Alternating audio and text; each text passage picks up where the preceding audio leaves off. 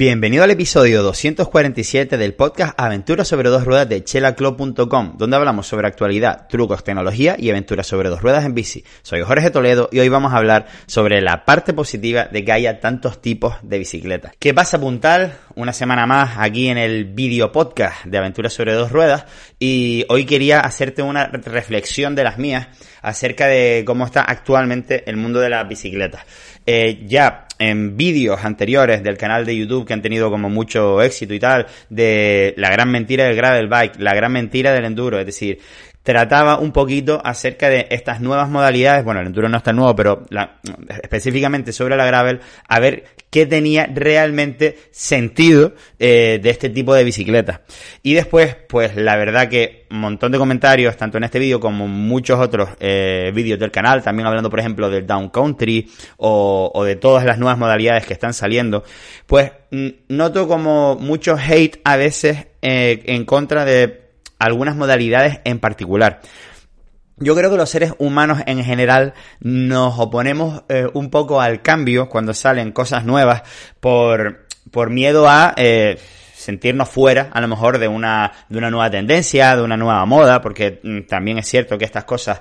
mm, se llevan un poquito como si fuesen las modas de la ropa, pues ahora está de moda este tipo de modalidad y luego está de moda eh, pues otra modalidad.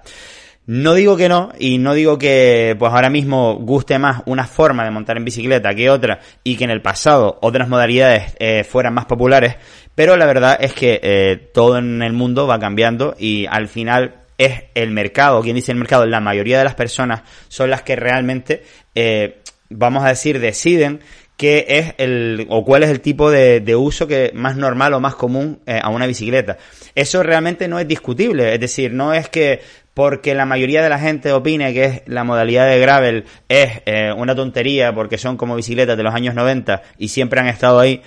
mm, mm, eso no hace que si la mayoría de las personas que ahora mismo están comprando bicicletas se están comprando una gravel bike, pues al final lo normal terminarán siendo la gravel bike o la modalidad que toque en cada uno de los momentos. Realmente lo que lo que quiero sacar, eh, el pensamiento que quiero sacar hoy a la luz y que también tú le des alguna que otra vuelta, es que no creo que debamos posicionarnos eh, en contra o a favor de una modalidad en particular.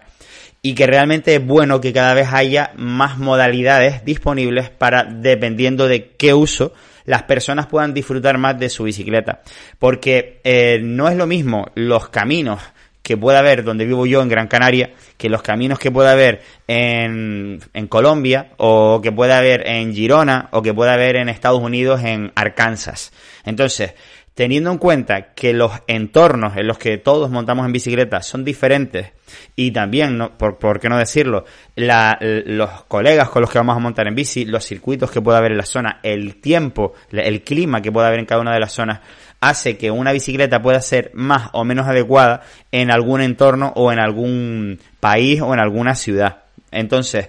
ninguna de las modalidades es mejor o peor que otra sino que se puede adaptar más o menos al lugar donde tú vayas a practicar la bicicleta. Por ejemplo, si tú vives en un sitio donde hay nieve 10 meses al año, pues a lo mejor una fat bike que en el resto del mundo prácticamente no se utilizan, pues puede ser la bicicleta más adecuada. O si vives en una zona que hay mucha arena, está llena de dunas, pues una fat bike va a ser mejor mm, que cualquier gravel bike, bicicleta enduro o de descenso. Entonces, como te quiero decir, no existe una modalidad perfecta no existe la, una bicicleta más polivalente. Es decir, en un entorno puede haber una mm, mejor, entre comillas, ¿no? O más adecuada para, para, ese uso. Incluso también tenemos que pensar que cada piloto es diferente y a lo mejor una persona, eh, pues por su estatura, por su complexión o por su capacidad técnica a la hora de montar necesita suspensiones para ir más seguro y no caerse, pues habrá otras personas que no lo necesiten, pues por, por lo que sea ya controlan más la bicicleta y a lo mejor con una rígida eh, ya puede hacer exactamente los mismos eh, caminos y disfrutar de la bicicleta, que es de lo que se trata.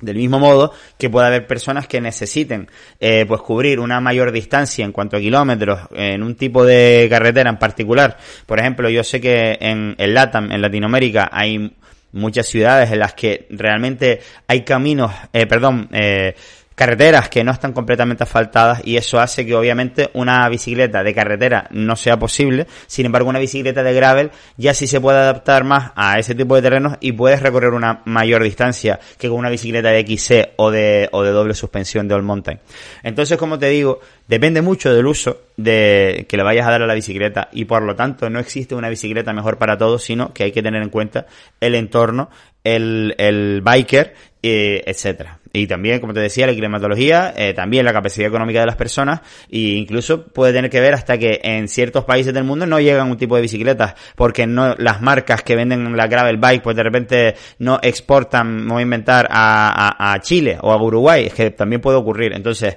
lo digo más que nada porque se discute mucho en los comentarios de, los vídeos y del podcast también acerca de qué bici es mejor. Unos es como, lo que yo noto es eso, que parece que eh, o estás a favor o en contra de la gravel bike cuando realmente no tenemos ni que, estar ni en contra ni a favor, ni sin, es que a lo mejor no hace falta ni que tengamos opinión. Podemos opinar, pero vamos, que todos tenemos la misma razón que los otros por el contexto que todos podemos tener en la cabeza. Y el mensaje final que quería comentarles hoy es que